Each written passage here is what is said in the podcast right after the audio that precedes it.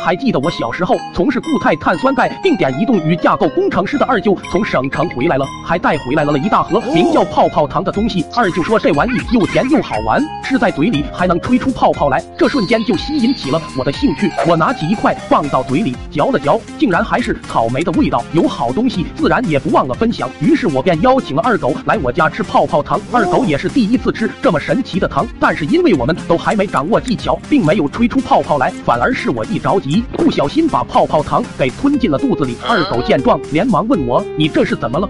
我急忙告诉他，我不小心把泡泡糖给吞进了肚子里了。二狗顿时脸色煞白，原来是因为他老爹怕他被泡泡糖噎着，不想让二狗去碰这个泡泡糖，所以故意告诉他，如果把泡泡糖咽下肚子的话，肚子里会产生化学反应，然后小命就会没了。我一听二狗说的话，顿时吓傻了，眼泪哗哗的往下流。我还那么小，岂不是人都要没得做了？我还想我？一说到这里，我更是哭得响亮了。二狗即将失去这么好的伙伴，顿时也急哭了。不哭不要紧，这一激动，咕咚一下，二狗也把泡泡糖给咽了下去。这下我俩都咽下去了。我们俩不求同年同月同日生，但求同年同月同日没。就这样，我们两个傻子蹲坐在那里，哭得稀里哗啦的，最后哭的着实是有点累了，迷迷糊糊的感觉，上下眼皮子在打架，很想睡。觉。我突然一个机灵，完了，这是要没了吗？